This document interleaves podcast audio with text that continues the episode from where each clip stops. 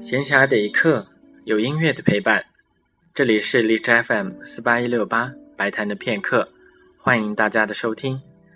大家也可以通过微信订阅公众号“白谈的音乐片刻”来收看一些我为大家分享的内容。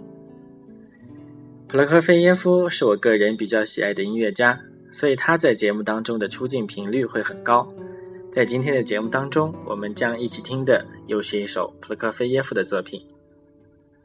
以钢琴家和作曲家双重身份并行于世的，在俄罗斯比较有名的就是拉赫玛尼诺夫和普拉特涅夫以及普罗科菲耶夫。普罗科菲耶夫的钢琴水平很高，他早年在欧洲和美洲演出时就曾获得“钢铁臂膀”的外号。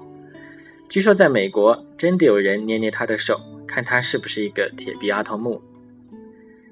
普罗科菲耶夫的第二钢琴协奏曲可能是绝无仅有的一部提献给自杀者的协奏曲。这个自杀的人叫做马克西米利安·施密德托夫，他是普罗科菲耶夫在圣彼得堡音乐学院的同学，可以看出两人的感情很深。因为在九年之后的一九一八年，普罗科菲耶夫又写了他的第四钢琴奏鸣曲提献给他。今天将要在节目当中播放的第一乐章。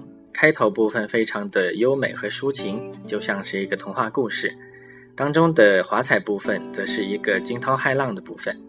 下面就请大家一起来听一下普罗科菲耶夫的第二钢琴协奏曲第一乐章。